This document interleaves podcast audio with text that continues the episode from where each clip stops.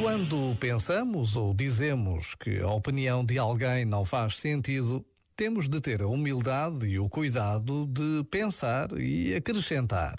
Não faz sentido, para mim, do modo como o estou a entender neste momento. Não faz sentido do meu ponto de vista, no meu mapa-mundo, com os dados de que disponho. Não faz sentido a partir do pouco que vejo e percebo sobre a realidade reconhecer que somos muito pouco quando comparados com a imensidão do universo, permite pôr como as estrelas no firmamento cada opinião no seu lugar. Já agora, vale a pena pensar nisto. Este momento está disponível em podcast no site e na.